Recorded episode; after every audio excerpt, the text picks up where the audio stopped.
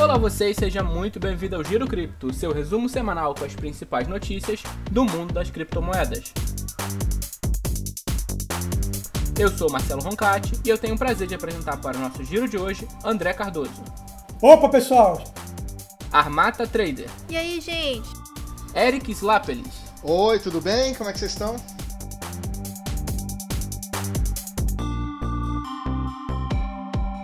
Hoje nós vamos falar um pouquinho sobre IOTA, empregos e blockchain. Vamos falar também de Disney Plus, CME lançando opções de Bitcoin para o início de 2020, Alibaba recompensando clientes com Bitcoins e vamos falar também de toda a problemática envolvendo a Electropay. Iniciando aqui como sempre falando de altcoins, a notícia é: cofundador da IOTA afirma que vendeu todos os seus tokens. Eu imagino que vocês devem estar pensando de cara no Charlie Lee, do acontecimento de 2017, com a Litecoin, que ele tinha dito também que ele se livrou dos tokens dele, deu a justificativa. Mas eu quero entender o que vocês pensam sobre esse assunto. É algo realmente muito negativo para a moeda ou tem mais por trás do que parece? Bom, então, é, eu acho da mesma forma que, que aconteceu com o Charlie Lee lá, não sei se foi em 2017, 2018, né? Mas eu acho negativo, porque se você é o fundador desse projeto, por que, que você vai se livrar, entre aspas, das ações do projeto, dos tokens do projeto? Então eu acho negativo. Ele fala que é pra, por causa de conflito de interesse e tal, que ele quer ser um desenvolvedor independente, mas eu acho que isso não cola muito não. E o projeto é legal, né, cara? É IoT, é internet das coisas. Então é, é interessante. Eu lembro lá no começo, Júnior, em 2017, que nós começamos inclusive a rodar essa moeda, né? Compramos, depois começamos a fazer trade dela, perdemos o ATH dela aí na, no trading. Só que esse lance aí de, do, de um dos fundadores vender os tokens, não acho legal não. Eu também acho negativo, né? Como o próprio André tinha comentado, né? um dos fundadores.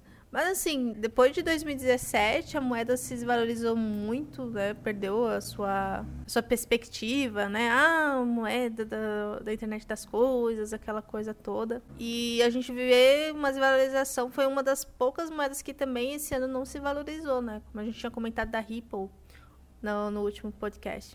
Se eu não me engano, Ramata, eu tinha visto uma lista aqui das 20 ou 30 primeiras moedas em um ano, a IOTA foi a que teve a maior perda relacionada ao par BTC. Então, a IOTA apanhou muito do Bitcoin esse ano. Mais de 90% de, de desvalorização, né? Então, o mercado não tem uma grande expectativa da moeda e a gente começa a ver essas tretinhas internas aparecendo também, né? É, eu tenho, eu vejo a, a, coisa de duas formas, né? Tem um lado positivo e tem um lado negativo, né? O, o lado negativo é como vocês mesmos colocaram, né? Que o próprio cara do projeto não parece que não acredita mais no projeto e acaba se desfazendo das suas criptos, né? Tipo, e também tem um outro lado em termos de conflito de interesse, como ele citou, que cujo qual é muito difícil você chegar para um tentar fazer uma parceria cujo qual, de uma certa forma, você vai ser o maior beneficiado. É como se você chegar pro, pro parceiro e falar, ó, tenho aqui o projeto da IOTA, compra aí e tal, não sei o que. Né?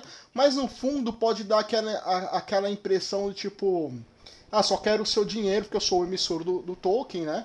E na verdade eu estou precisando colocar mais gente para dentro do sistema. E quando ele acaba vendendo esses tokens dele, ele pode virar parceiro e falar: Eu não vou ser beneficiado disso, eu só quero desenvolver o projeto, que o projeto para mim é mais interessante que, do que eu vou ganhar agora com a valorização do token. Então tem duas formas de, de pensar sobre isso, né? Realmente na imparcialidade dele, quando vai se apres apresentar o projeto dele para outros, né? E também a, o impacto disso que a, que a gente tem dentro da própria comunidade cripto, cujo qual fica meio complicado. Tipo, meu, se você não acredita na sua própria, na sua própria empresa, no seu próprio projeto, o que mais tem que fazer é vender os tokens mesmo.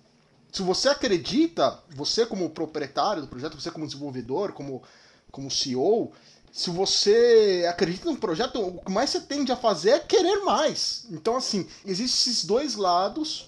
Do lado do lado cripto eu acho ruim, do lado comercial, para ele, para desenvolver novas parcerias, eu acho positivo. É, que a gente tem que ver isso também, né? Que é a questão dele como, como empresário, querendo ou não, né? Quando você seja desenvolvedor, seja trade, seja, enfim, qualquer outro termo no mercado de cripto. Armata, você faz curso, você vende curso, dá aula, de trade para os seus alunos. Sim. Quando seus alunos viram para você e falam: "Ah, eu quero me inscrever" e tal, como é que você fala pro cara: ah, "Pode se inscrever"? Ou você vira para ele e fala: "Vem se inscrever que você vai ter uma aula fenomenal, você vai vender seu peixe", concorda? Você vai, às vezes você vai, vai falar, eu sou a melhor professora de trade do mundo. Você vai tentar jogar a bola um pouco para o seu lado, porque afinal de contas um dos seus objetivos é agregar mais, mais cliente, mais aluno, hum. ensinar mais pessoas, Sim. né? Se você. Então é uma forma de você vender o peixe também, e outra pessoa vai falar, pô, mas ela só está tentando vender o peixe dela, talvez não seja tudo isso. Então, quando você tem o, o CEO da IOTA falando o meu projeto é muito bom, é tão bom que eu tenho um monte, é, pode aparecer também que o negócio é meio pirâmide, sabe? Tipo, estou precisando colocar mais pessoa para dentro para fazer o meu negócio crescer. Ou também tem esse lado. É, vira pro vendedor de carro e pergunta se o carro dele é bom. Ele vai falar que é o melhor carro do mundo para vender. Ele ficando de fora, de uma certa forma, acaba aparentando que, que, que ele é imparcial e que vai procurar o melhor para o projeto, não pensando somente nele ou no bolso dele. Talvez ele, de uma forma imparcial e mais justa, pensando em toda a comunidade que gosta da IOTA. É, eu concordo em partes, Eric, porque na verdade é como se você é o produto do seu produto. Então, o cara é um cara de cripto, o cara tem Bitcoin, o cara tem ETH e o cara não tem IOTA, que é o projeto que o ele está trabalhando. O próprio projeto Ele não acredita dele. no próprio projeto. É, exato. Eu não acredito no meu projeto, eu não tenho ações do meu projeto, eu não tenho nada. Mas pensando na Litecoin, quando aconteceu isso com a Litecoin, a leitura que a gente fez na época, não sei se vocês vão lembrar, eu não lembro, por exemplo, foi exatamente essa de que o Charlie estava abandonando a Litecoin ou a repercussão não foi tão negativa? Não, foi essa mesmo. Muita foi, gente foi acreditando que ele abandonou, que já era, que enfim. Mas é aquela coisa, né? Pelo que, pela matéria que a gente está lendo aqui, o que dá a entender é que ele está saindo fora da IOTA, né?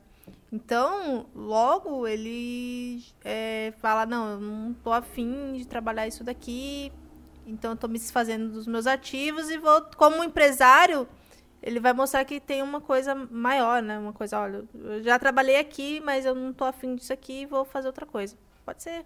A gente tem que, tem que pensar os dois lados, né?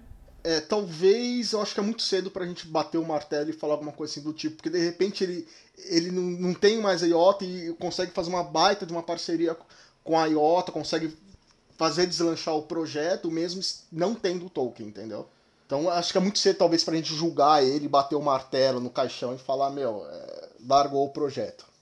Mas a, a, pro mundo cripto a, a, parece ser isso.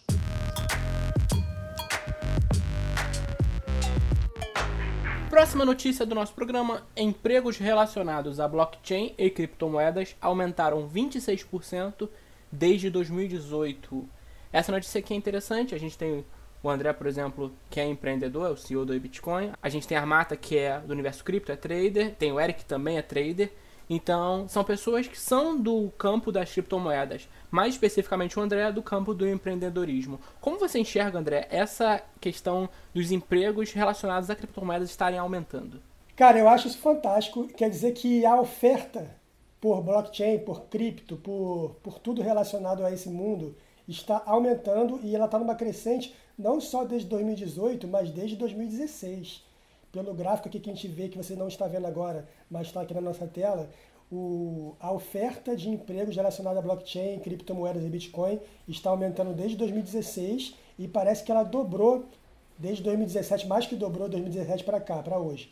O interessante é que a procura por esse emprego ela teve um, um pico lá em 2017, né, na verdade no final de 2017, e depois diminuiu. A galera meio que desanimou em 2018, quando começou a cair o Bitcoin, o pessoal, junto com a queda do Bitcoin, parou de procurar emprego em relação a isso. Só que a indústria, né, as empresas não, elas continuaram oferecendo emprego e trabalho em relação a esse mundo. Então, bem interessante, bem legal. Eu acho bom, eu acho maravilhoso a gente estar tá aumentando, né, o, não, to, não só no, no mercado de no mercado em si, né, que é o de renda variável, que é os traders, né, mas em blockchain, usabilidade, enfim. A gente está vendo muitas empresas pequenas também para registro, de registro mesmo em blockchain. Isso está tá muito, muito interessante. Isso mostra que aos pouquinhos a gente está amadurecendo, está virando realmente um mercado com visibilidade. Eu vejo como positivo. É, eu acho que é uma revolução no mercado tem muito mais para crescer. Eu acho que ainda é muito pouco, acho que ainda está caminhando ainda esse mercado.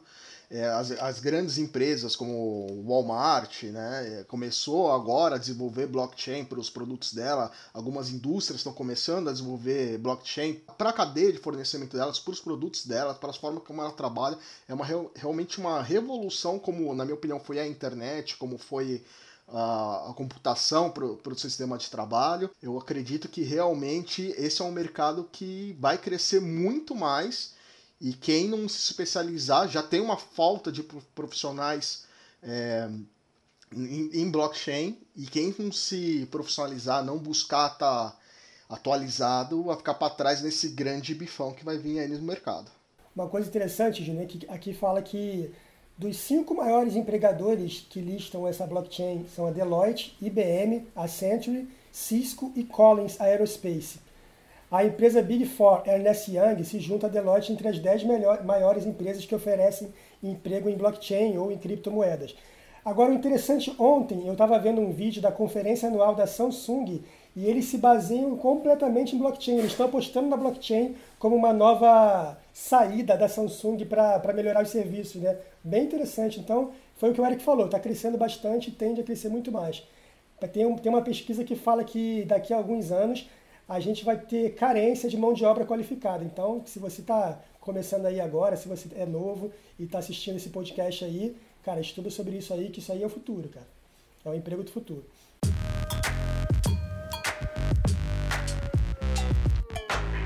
Vamos falar de coisa boa agora? Vamos falar de streaming. Não tem ligação com criptomoedas, mas acredito que todos vocês devem ter alguma ligação com serviços de streaming. A notícia é Disney Plus chega a 10 milhões de usuários. Disney Plus, para quem não conhece, é o serviço que vem para concorrer com a Netflix nessa questão de streaming. E o Disney Plus parece estar tá fazendo um sucesso bem grande lá fora. No Brasil ainda não foi lançado, a previsão é que saia em 2020, se não me engano, ou início de 2021, não tenho certeza. Mas e de vocês? O que vocês pensam sobre o Disney Plus? Vocês pretendem assinar? Vocês estão. Atualmente vocês são assinantes da Netflix? Acredito que sim, né? Ah, a Netflix é, é, igual panela, né? Sempre tem agora, na casa de uma pessoa, sempre tem uma panela. Então a Netflix virou a mesma coisa. É muito difícil encontrar uma pessoa que não tem ou que não tem um conhecido que tenha Netflix. E vamos ver, né, como vai ser. Ela retirou, acho que quase tudo que tem. Se eu não me engano, os grandes sucessos, né? A Marvel tá, tá no nome da Disney, eu acho, não é? Eu sei que a Netflix perdeu basicamente tudo que ela tinha relacionado à Disney da sua plataforma, porque a Disney tirou. Porque não ia ceder material para concorrente, né? Sempre concorrente é sempre bem-vindo, né? Porque eles concorrem, a qualidade, eles tendem a melhorar alguns pontos, né?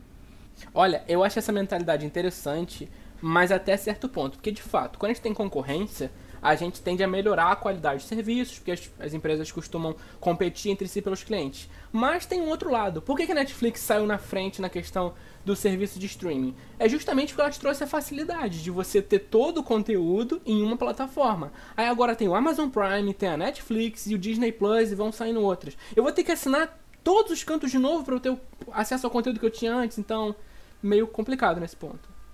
Isso é verdade, né? A gente já tinha comentado isso, eu acho que um, ou num bate-papo ou no podcast anterior, anteriores por aí, né? Que a gente era contra é, assinar TV a cabo pelo preço e, consequentemente, estamos seguindo quase o mesmo caminho, né? Daqui a pouco a gente vai voltar pro torrent de novo. e, e, mas assim, eu sou mega a favor a, a concorrência. Você vai ver, por exemplo, você pega o, a Amazon Prime e o Netflix, né? Você vê que a, a Amazon tem muito ainda, muita farinha para comer ainda, comparado ao Netflix, né? E vamos ver como a Disney vem para cá e como vai ser a aceitação do público também, né? Porque Prime veio pro Brasil, né? O Prime vem o Prime Video e teve a promoção agora também, né? Que teve, acho que era um real dois reais um ano, não sei, mais ou menos. É, como... durante um tempo e depois 9,90, que ainda é muito barato. Tem bastante sim, coisa sim, legal, sim. porque não é só o Prime Video, tem outros serviços. Você ganha, você ganha assim, frete grátis é, na é, Amazon. É, mas assim, a, a, a, maioria das pessoas que eu conheço não foi nem tanto pelo Prime Video, né? Foi muito mais pelo, pelo frete. Porque a galera compra livro a rodo na Amazon. Graças a Deus não é crack, é só livro mesmo. E... Tem tudo que você quiser comprar na Amazon. Não, nem tudo. E... Nem tudo. tem, a, tem a Jeep é. Amazon, Jeep Amazon. Jeep Amazon. E isso favorece. Eu gosto muito dessa coisa de concorrência. Quanto mais concorrente, mais legal fica a brincadeira. Pelo menos ao meu ver. É, eu já tenho Netflix, eu, eu, fui assinante, eu sou assinante da, da Prime, mas desde a época que nem existiu o Prime. É, eu entrei nessa jogada antes, né? É, na época era sete reais, alguma coisa assim do tipo, e depois veio a, o Prime agora recentemente, mas eu já era assinante da, da Amazon já fazia, sei lá, uns seis meses, alguma coisa assim do tipo eu acho interessante a Disney com, com essa proposta dela, né? É, tem, um, tem um lado bom, isso é, tá cada vez ficando mais normal, né? Cada vez mais a gente vai ter mais programas assim de streaming, mais, com mais conteúdos próprios, né? E aí acaba caindo naquilo que a Armata falou, vai chegar uma hora que, tipo, não vou ter dinheiro para assinar todos. Né? Eu, você também, Marcelo, falou isso. Tipo, vai chegar uma hora que você vai falar, nossa, a TV a cabo custava, sei lá, 100 reais para eu assinar Hoje o Netflix, para você assinar para ter conteúdo 4K, a gente está falando de 50 reais, né? Em média. Para você assinar o, o, o Prime, tá 9,90, 10 reais e, e, te engloba um monte de serviço dentro, né? Como frete grátis, como Amazon Music. Mas eu acho que eu acho que com o passar do tempo a, a, vai ficar mais seletivo também, né? É, acredito que sim. Aí você tem. Aí você já, você já tem a Fox, você tem o stream da Fox, você tem o stream da, da HBO né? É, se você soma, em média, cada um custa 30 reais. Então você pega mais 30 reais da HBO, mais 30 reais da, da Fox. Você tem da Paramount também, que é mais 30 reais. Você tem o Telecine, que é mais 30. Você tem, você tem da Globo, que, que não sei quanto é. Realmente tá isso bem matando a TV a cabo, de uma certa forma. Mas eu acredito que isso é o futuro. Você vai ter a opção de escolher qual tipo de programação que mais te agrada, qual tipo de plataforma que mais te agrada e contratar e pagar por aquilo que você gosta. Infelizmente na TV a cabo não são todos os canais que você gosta, mas você paga ele todo mês.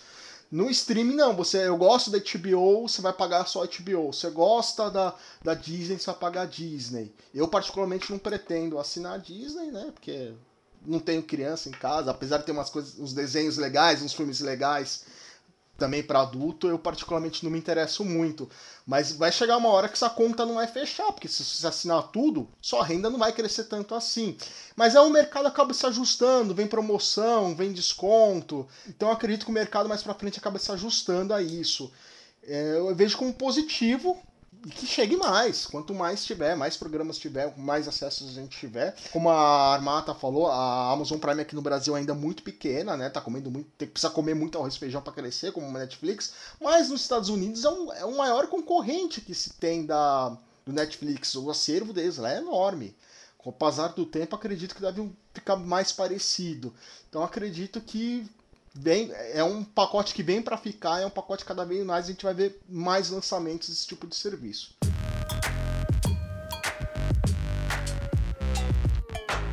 Vamos passando aqui para falar um pouquinho de Bitcoin. A notícia é: CME diz que lançará opções de Bitcoin em janeiro. Antes da gente falar da notícia, eu vou pedir para algum dos meus convidados explicar o que são opções de Bitcoin. É, na, na verdade são opções de Bitcoin, são opções, são contratos futuros, né? Não é, nesse caso aí, opções de Bitcoin. É um contrato futuro de Bitcoin que nada mais é o que a gente já opera na BitMEX. A gente pode falar que a BitMEX está operando num contrato futuro de Bitcoin. Então a CME vai lançar essa alternativa. Já tem futuros de Bitcoin, mas eles devem lançar outros tipos de contrato lançado em lotes, né? Como acontece no mercado tradicional. Eu não sei como é que vai funcionar. Deve ser igual ao BitMEX, no mesmo esquema. Mesmo esquema do BitMEX, mesmo esquema da Airbit. Mas essa notícia vem no momento oportuno, em que a BACT está com um volume muito alto. Vocês veem alguma relação com o anúncio vir nesse momento? Ou nada a ver uma coisa com a outra? Ah, talvez, né? Talvez querer concorrer. Na verdade, assim, é que o mercado, é, tanto a CME quanto a BAT, elas são meio que concorrentes, né? Entre elas. Porque elas tentam pegar o, o, o, o investidor tradicional, né? E quem é mas das antigas, quase não. Não, não sei se tem, tem um capital base para poder entrar lá, não sei como é que funciona. Mas a maioria da galera nem comenta muito, né? Porque vai. Normalmente vai trabalhar na Max, né? É, é, é, eu, particularmente, eu, a gente, eu, eu, no começo era muito empolgado com esse tipo de coisa, né? Eu achava que ia entrar dinheiro pra caramba, que o Bitcoin ia pompar, ia pra lua, to the moon total, e na verdade eu percebi que acabou acontecendo completamente o contrário. Então, mas realmente a CME é um, é, é, como a Armata falou, é um concorrente, vai ter mais para frente. Se me falha a memória, tem um, da, tem um para ser lançado também da Nasdaq. E cada vez mais vai ficar mais comum. Então, eu só acho que por, desde que lançou, para o mundo cripto, não foi bom. Pelo menos em termos de, de dinheiro que deveria ter entrado no sistema, ao invés de Bitcoin valorizar, ele só caiu. Alguém escreveu um artigo um tempo atrás escrevendo que, na verdade, a forma de se combater a alta valorização do Bitcoin, quando ele estava lá nos patamares de perto de 20 mil dólares, seria realmente ter é, esse, esse tipo de derivativos, né? Cujo qual foi esse artigo falava que foi trabalhado de uma forma para o mercado jogar realmente esse preço para baixo de uma forma que o governo não tivesse que interagir. Eu não sei, é uma tese meio louca que lançaram por, por um tu, por um twitteiro famoso no mundo cripto, agora eu não recordo o nome dele, depois eu preciso dar uma procurada. É, o que eu não entendi da notícia é o seguinte, porque os futuros da CME já existem. O que eles vão lançar novo é o quê? São outros ativos? São outros contratos com outros ativos? Não entendi. É, isso. parece que esse vai ter mais liquidez, né? Uma coisa assim mais robusto, com mais liquidez. Lembrei, quem, quem, quem escreveu o artigo que eu estou falando para vocês foi o Supercrypto. Não sei se vocês conhecem esse twitteiro. Ele, já, ele escreveu esse artigo que realmente a, as opções de derivativos que foram lançadas pelas bolsas de forma tradicional simplesmente foram abertas para jogar o preço do Bitcoin para baixo. Para o mercado agir em relação à criptoeconomia, mas tem, jogando ele para baixo. Deixando que o mercado mexesse na tal bolha que eles falavam que era uma bolha especulativa, mas deixou o mercado mexer nele. Não sei se realmente aí se ele estava viajando lá. Mas é, é um artigo bem interessante o dele.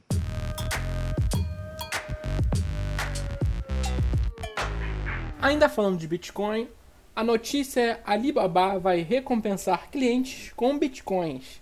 Eu já adianto para vocês que isso não vale para os clientes da China, apenas de fora da China. O que, que vocês podem falar sobre essa notícia? Excelente. Pronto, Esse foi com vocês, amigos André Cardoso. tu encerrou aqui. É... então, é, ela é uma das maiores né, de, do varejo do mundo, né? Se eu não me engano. E, pô, é interessante ter recompensa, né? Não, não sei, será que eu consigo essa recompensa? Não sei se eu consigo essa recompensa, não. É só para os e... norte-americanos, por enquanto. Ah, é, poxa vida. É extremamente positivo, porque, né, 5% de, em bitcoins pela, por cada valor de compra, né? Como isso vai se acontecer, se ela vai fazer a custódia desses bitcoins na própria plataforma dela ou não, eu não sei. Eu sei que ela vai ter que comprar esses bitcoins no mercado e pode ajudar o, bit, é, o bitcoin a subir. Então, quanto mais gente estiver entrando no mercado, não só isso, em termos de divulgação do Bitcoin para o mundo, ainda é positivo. Por termos de divulgação, principalmente no mercado americano, que por mais que eles tenham mais acesso à informação, principalmente o que é Bitcoin, como funciona o Bitcoin, muitos ainda têm medo de Bitcoin, né? Principalmente as pessoas com, com mais idade. Então, assim, é completamente positivo e, come, e se ela começar a receber 5% que ela compra no Alibaba em, em, Bitcoin, ela começar a andar nesse mundo cripto. Porque depois que você anda no mundo cripto, você, você não volta mais. A, a posição do Eric é perfeita. Eric, a visão é exatamente essa: 5% que ele vai ganhar desconto em Bitcoin o cliente. O Alibaba registrou 38 bilhões de dólares em vendas da plataforma online em 2019. Opa. 38 bilhões. Quanto que dá então, 5% disso? 5% disso dá 1,9 bilhões em Bitcoin. Então foi o que o Eric falou. O Alibaba vai precisar, se ele já, não tiver um monte, né, lógico, mas ele vai precisar comprar Bitcoin para poder fazer esse pagamento em Bitcoin. Claro que esses 39, 38 bilhões, ele não é só do público americano, ele é do público mundial. Mas uhum. mesmo assim é muito positivo para o mercado isso. É muito Bitcoin, hein? É muito Bitcoin, hein? Que aí pode acender até um, um alerta, que a gente sabe que a oferta de, de Bitcoin é limitada, né? E será que ele vai ter realmente todos esses bitcoins? Como é que ele vai fazer a custódia disso? É... Calma, é, tá, tá, você está fazendo uma confusão. É. Agora eu tô. É limitada a unidade do Bitcoin, mas sim. o preço pode ser trilhão. É? Não, sim, mas se ele, se ele tá oferecendo. É, isso é verdade, que ele vai dar 5% do valor de compra. Não importando o valor é. do. É, não é, Vamos supor que ele compre, ele compre 10 bilhões de bitcoins. Hoje o mercado é o quê? 200 e, sei lá, 230 bilhões é o market cap do Bitcoin. Do, das cripto todas, na verdade. Então ele compra 10 bilhões em Bitcoin, se ele já não tiver alguma coisa parecida com isso, então um pouco menos que isso. mas se ele comprar que ele compre 1 bilhão, ele já está movimentando o mercado.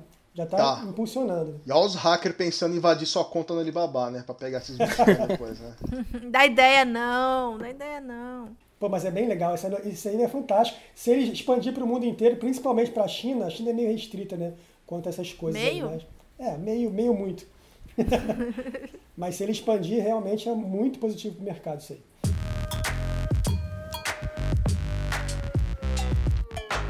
Última notícia aqui do nosso programa, vamos falar agora de Brasil.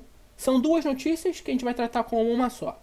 A primeira é Eletropay perde investimento de 3,2 milhões no Shark Tank, a gente vai dar o contexto para isso.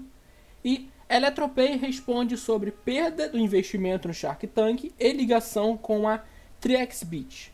Antes de falar da notícia, André, por favor, você pode dar um contexto para o ouvinte sobre toda essa situação da Eletropay? A gente vai falar um pouquinho de TriXBit também, porque não tem uma ligação direta, mas tem uma ligação indireta. Pronto, vai passar, vai passar 30 minutos falando, dando rage aqui. não, não, que isso.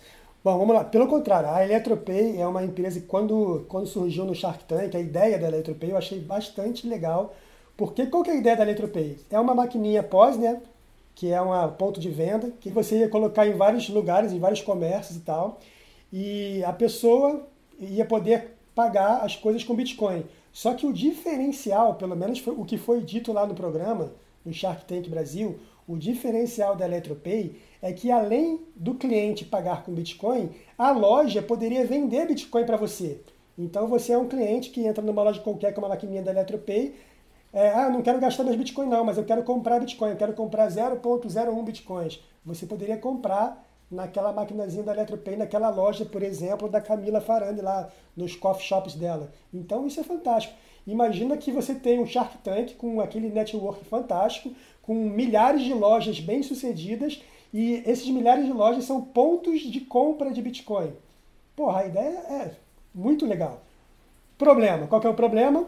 O vínculo, para mim, né, na minha visão, eu tenho que deixar isso claro que é a minha visão, tá? Isso aí pode não ser a absoluta verdade, mas é a minha visão. O problema foi o vínculo com a TriXBit, inclusive o Sancler, que é o, que é o CEO da TriXBit, ele também era o CEO da Eletropay Brasil ou América Latina, alguma coisa assim. Então, estavam vinculados e, e eles tinham um contrato comercial, um contrato de representação que a TriXBit, além de fornecer a tecnologia para para fazer o trade, né, para fazer o, a conversão dessas moedas no ponto comercial, ela também tinha um contrato para revender a máquina. Então eu acho que isso atrapalhou muito pelo momento da Trexbit. A Trexbit está, entre aspas, insolvente, está devendo aí em relação ao Risen, está tá com problemas na, na exchange, nem está aparecendo, nem está sendo listada mais na, nos principais pontos aí da, do, do Brasil em relação aos sites.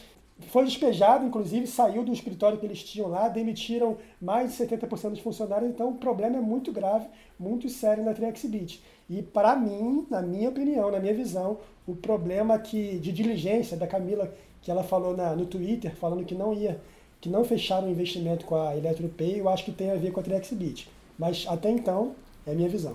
É, ele não resumiu, né? Ele falou tudo que a gente tinha que falar. Mas é exatamente isso. É uma pena, né? A gente tem aí um dos grandes divulgadores da Eletro é o Rodrigo da Dash e é tanto que na comunidade ele está sendo muito questionado. Ele é o CEO, isso. né? Ele é o CEO no mundial, né? O Rodrigo da Dash sim, é o CEO sim. mundial. Isso, e o Sancler é o CEO da América Latina. E, então isso deu um, deu uma baladinha aí, mas o projeto é muito, muito interessante. Eu acho que é um dos projetos. Eu tive, eu tive o prazer de, de ver essa maquininha funcionando lá na, no Beat Sampas. Ela estava lá, eu tive o prazer de ver como ela funciona e conversei. O Japa, que é um dos, dos das pessoas que faz, né, que fabrica, Se eu não me engano, ele estava lá também. Não, ele, ele foi no, na BitConf, né? E é isso. É um, uma das propostas mais interessantes do, dos últimos tempos, assim. Que ele abre uma porta para o comerciante mesmo, né? Que é o grande foco da Dash, inclusive. O Rodrigo depois comentou, se não me engano, que o importante para eles era a exposição na televisão da ideia das criptomoedas, mas sobre na minha ótica perder um investimento milionário como esse da Camila Farani é bem relevante. Depois que perde o investimento, o que, que ele vai falar, velho? O que, que tem é, para falar? Tem que falar, né? Ele tem que procurar alguma coisa positiva para falar. O Eric, tem uma questão interessante que eles falam o seguinte, que o investimento não passou na diligência por questões burocráticas que não CNPJ, né? CNPJ no Brasil. Isso. Em outro, em outro portal, ele fala que é um problema que não tinha CNPJ brasileiro. Pessoal, eu, eu acho que esse motivo é muito pequeno para você perder uma parceria, um, um contrato com o Shark Tank. Eu vou dar a minha opinião, que é completamente contrária de vocês. Completamente contrária. Polêmica. Polêmica. Agora, Mamilos. sobre os tambores. Eu, Mamilos, vai. Eu acho que ela viu a merda que ela tava fazendo. Eu acho que existe sim os problemas de, de CNPJ, existe sim os problemas que, relacionados a exchange, existe um monte de problema. Mas, bicho, na, não entra na minha cabeça. Não entra. Eu não vejo como positivo a maquininha da Eletropay. Eu não vejo como algo revolucionário. Para mim é uma bosta. Para mim é uma bosta. E assim, conheço o Rodrigo da Dash, respeito ele, é, gosto muito dele, né? É, mas é, às vezes eu tenho opinião diferente da dele e não é por causa disso que eu vou faltar com respeito com, com a pessoa dele. Mas o produto é uma merda. Não vale nada. não vale nada. Porque assim, meu, não entra na minha cabeça. Você tem Bitcoin, meu querido. Bitcoin, para você chegar num ponto de ir na padaria e gastar o seu Bitcoin, você deve estar muito lesado. Porque o Bitcoin. Não, não é esse ponto, Eric. Hã? O ponto é que o ponto que a loja poderia vender Bitcoin também. Rapaz, para quê? Para quê? Eu como comerciante, para que eu quero isso? Para quê? Não faz, não faz sentido na minha cabeça. Na minha cabeça faria sentido uma maquininha estilo Eletropay, onde o comerciante poderia receber em real, como já tem hoje da Visa, e auto automaticamente converter isso em BTC para o wallet pro dono da padaria, ou para a padaria, ou, uma, ou ele inteiro, ou uma parte, porque ele gostaria de guardar isso para o futuro, para usar isso como moeda. Ok, como investimento, aí fica a definição do, do proprietário. É, mas ali no, a, a, a Eletro não, não, é só Bitcoin, né? Era, era Bitcoin, era Dash, era, era, era um monte de criptomoeda. Meu querido, qual é a, quanto custava a maquininha? Você sabe quanto custava a maquininha? Vocês fazem não. ideia de quanto era a maquininha? Era caro, né? É, Meu, era, é era em torno de 1.200 reais, 1.500 reais Ai, a maquininha. Não compensa mesmo, não. E a taxa de conversão do real para o, a taxa, a taxa de, por exemplo, se você fosse vender para a pessoa o Bitcoin, existe uma taxa também de transferência. Então, assim, o cara ia estar tá pagando tipo 5, 6% a mais caro que o mercado. Ah, é. e, não ia virar mesmo, não. Não, não, não tinha como isso dar certo. eu não consigo ver como isso ia dar certo. na, minha, na minha visão, não tem como. A, a, a Exchange tem alguns problemas sim. E, a, e ali eu, eu acho que, por mais que Pode falar que não, pode falar que sim. Eu acredito que, que o Sancler usou o dinheiro que ele tinha dos clientes para financiar a exchange dele. E depois os caras começaram a sacar, começou a ter algum tipo de problema, ele falou: lascou, não tenho isso aqui. Entendeu? Porque ele acabou usando o dinheiro dos clientes e os bitcoins dos clientes para manter a empresa. A empresa não, devia estar bem das pernas, ele começou, numa dessa ele confundiu o que era, que era caixa empresa, caixa, caixa cliente, juntou tudo e, e fez o que fez. Visto nisso, como é que você. É, talvez ele não seja a pessoa mais indicada também para estar em frente à Eletropay, devido aos problemas que a Exchange vem apresentando. Não só isso, se ele tem um problema na Exchange, se tiver uma descaracterização da pessoa jurídica na empresa dele, em relação à Exchange, a, vai, vai pegar ele e vai pegar também a, a Eletropay se ele tiver no contrato social aqui no Brasil, na América Latina. Busca ele junto. Eu não sei como é que ele está no contrato. Se ele só tem um contrato de representação ou se ele realmente faz parte como CEO da Eletropay SA, Eletropay Limitada, sei lá o que qual razão que eles vão dar. Então poderia dar um, dar um outro problema jurídico para a questão, né? Além do produto, que pelo amor de Deus, você tem um, um sabe, sabe quem fez isso? Que deu merda? A, a Uso. Vocês lembram da Uso? Tem um cartãozinho de crédito, você carrega com Bitcoin, uhum. pá, você sai gastando. A gente chegou a fazer uma matéria da Uso, uma fintech brasileira, né? Isso, legal. Você sabe que ela, ela, tem parceria com quem? Com a Atlas. E no site da Uso, ela usa qual cotação para quando você usa o seu cartão? Não sei. Da Atlas. Ela usa da Atlas.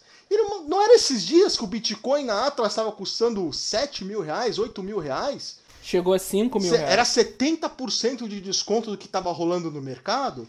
Então a gente está querendo dizer que quem estava usando o cartão da uso, que foi fazer uma compra naquele dia, ou um saque em real naquele dia, ele pagou 70% mais caro para uso do que deveria ter pago? Complicado. Pois é. Para dizer, é mamilos hoje.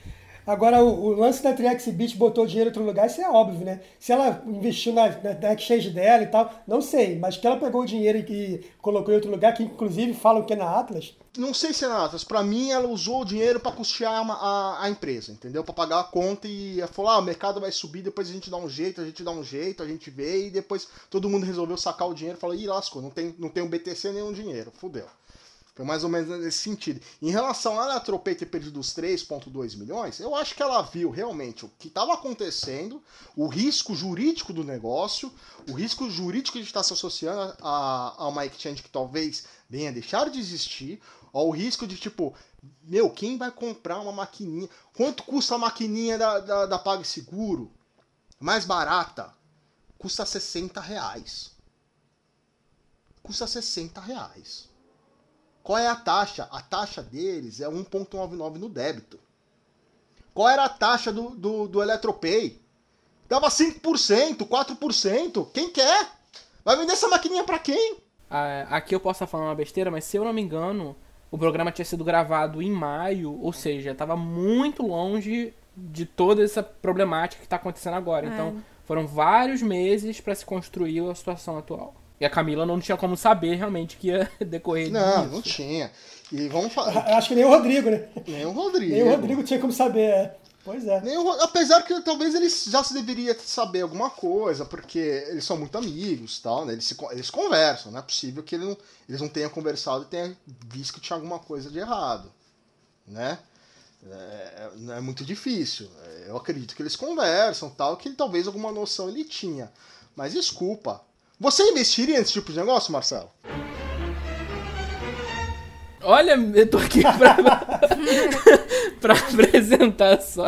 Acho que eu vou preferir guardar minhas opiniões, porque depois eu não consigo trazer convidado pra cá. Mamilos, polêmicos. Mas quem gosta muito de opinar aqui é o senhor André Cardoso. Cara, não, se a máquina custa a partir de 500 reais e você quer colocar em mil pontos de venda, 500 mil reais só de máquina, só de máquina eu acho bem complicado, bem. Acho que fica. começa a inviabilizar, né? Só se a demanda fosse muito boa e a demanda hoje não é assim. Não é muito boa para isso. Meu, eu vou falar uma coisa para vocês. Meu pai, ele é um taxista aqui em São Paulo e ele aceita Bitcoin. Já faz mais de um ano. Inclusive, depois ele passou no YouTuber, tal, no ano passado, tal, mas beleza. Pergunta é, faz mais de um ano que ele aceita Bitcoin no carro dele. Quantas vezes alguém pagou com Bitcoin no carro dele? Nenhuma. Nenhuma. Qual é a chance, André, de você pegar parte dos bitcoins e comprar um pãozinho na padaria? Zero. 0.1. Isso que você está falando é o mercado em geral. Tá, não, mas olha só. Vamos supor que no carro dele, do teu pai, tivesse lá, lá no banco de trás assim: compre Bitcoin comigo aqui agora de, de forma rápida. Aí eu acho que a demanda é um pouco diferente. Mas mesmo assim, mesmo que tenha gente querendo comprar, mesmo assim não, não suporta a demanda para um custo de uma máquina muito cara, que nem você falou. Mas vamos trocar o ator, André. Vamos trocar o ator Bitcoin por um outro ator. Por exemplo, Libra.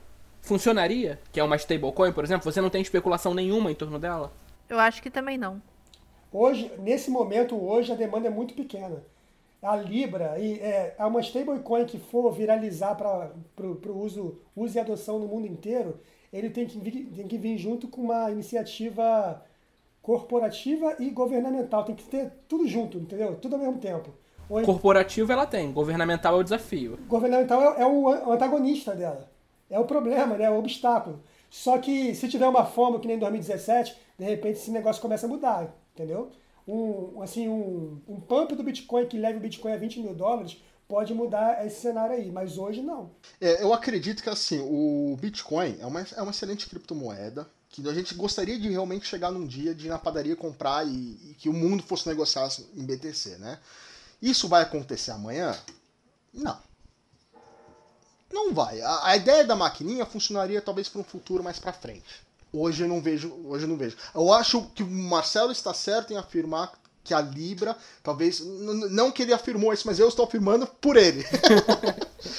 que realmente a Libra eu acho que tem mais chance hoje de fazer esse tipo de papel. De cortar intermediário, de você na banca do jornal pegar e mandar o pagamento através do Facebook para a loja para cortar o intermediário da maquininha, intermediário do banco. Eu acredito que é mais fácil. Porque ele já tem um ecossistema, né? A Libra já tem um ecossistema para navegar.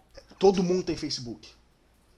Pois é. Todo mundo tem Quantos Facebook. bilhões de pessoas? É, quantas pessoas no mundo tem Bitcoin? Quantas pessoas têm Facebook? O acesso à Libra é muito maior. É muito maior. A facilidade da pessoa talvez fazer a transação seria muito mais fácil. Talvez seria como fosse uma mensagem no Messenger, entendeu? É, e pelo que foi dito, seria realmente mais prático do que um, comprar uma maquininha. Você só precisaria ter, por exemplo, um aplicativo no seu celular, passa um QR Code, uma coisa assim, em 5 segundos você E- resolveu a situação. E você falou um ponto, Júnior. Não é só a maquininha. Na verdade, a maquininha, ela tende a acabar. Tudo vai ser feito no celular. Às vezes nem no celular. Às vezes vai ser um chip, uma pulseira, alguma. E aí, né? voltando na Eletropay, meu, você tem a Coin Payments. Você tem aplicativo no celular que você recebe BTC. O que, que você vai pagar mais de, sei lá, 500 reais uma maquininha? Que se você tem um aplicativo gratuito que faz isso, te cobra uma taxa de 0,5. Que é uma taxa mais barata ainda. A nossa chance de ser patrocinado pela Eletropay acabou hoje, André.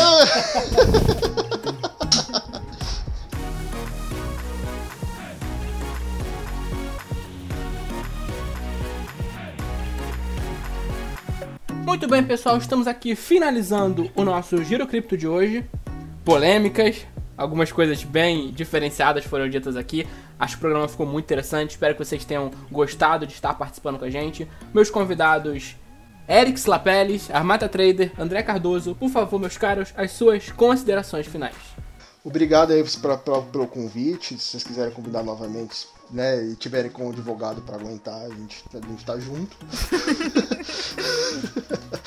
É, pelo amor de Deus, não sou contra a- as empresas inovarem, fazer alguma coisa assim do tipo. Eu acho que talvez uma coisa ou outra tá errado, que talvez pode ser corrigido, mas tudo é um aprendizado.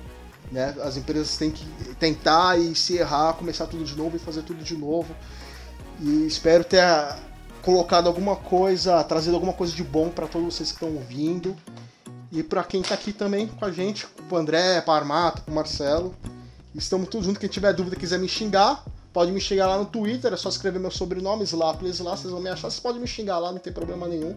Não ligo. Tá? E tá tudo certo. Quem quiser ser meu amigo também. é só amigo de todo mundo. E é isso. É, o Eric, se, não for- se ele não tiver mamilos polêmicos, não é ele, né? Pra quem não sabe, lá no Bitcoin Brasil, é, é o rapaz da banheira. Você vê lá, banheira, é o Eric. Se ele não tirou a foto, né? Se tirou a foto, Ah, depois tivemos que tirar, né? A gente foi ameaçado de atentado ao pudor no grupo. Tivemos que tirar. É, o grupo não cair, é, tá nas regras do Facebook, não pode ter nudez. A Armata tá fazendo uma evolução de convidados polêmicos aqui com a gente. Começamos tranquilo com o Rui, aí fomos pro Douglas que já era um pouco mais ácido. O Eric tá bem pra... pronto pra falar. Tô gostando, Armata. não se preocupa não, eu sempre vou trazer alguém mamilos aqui. E eu quero agradecer mais uma vez esse bate-papo gostoso que a gente tem aqui no, sempre no finalzinho da tarde. E é isso, né? Não, não se esqueça de deixar o like lá no meu canal 3 de Raiz e no canal do André Cardoso, que as- todo dia às 8 horas da manhã a gente tá fazendo live lá na BitMEX. Opa, obrigado pela participação, pessoal. Obrigado, Eric. Obrigado, Armata. Obrigado, Júnior. Foi um prazer aí conversar com vocês. E é isso aí, pessoal. Até o próximo podcast. Você ouvinte querido, não deixe de nos dar o seu feedback sobre o programa. Críticas e sugestões são muito bem-vindos. Muito obrigado pelo seu tempo, pela sua atenção. Até a próxima semana aqui no Giro Cripto.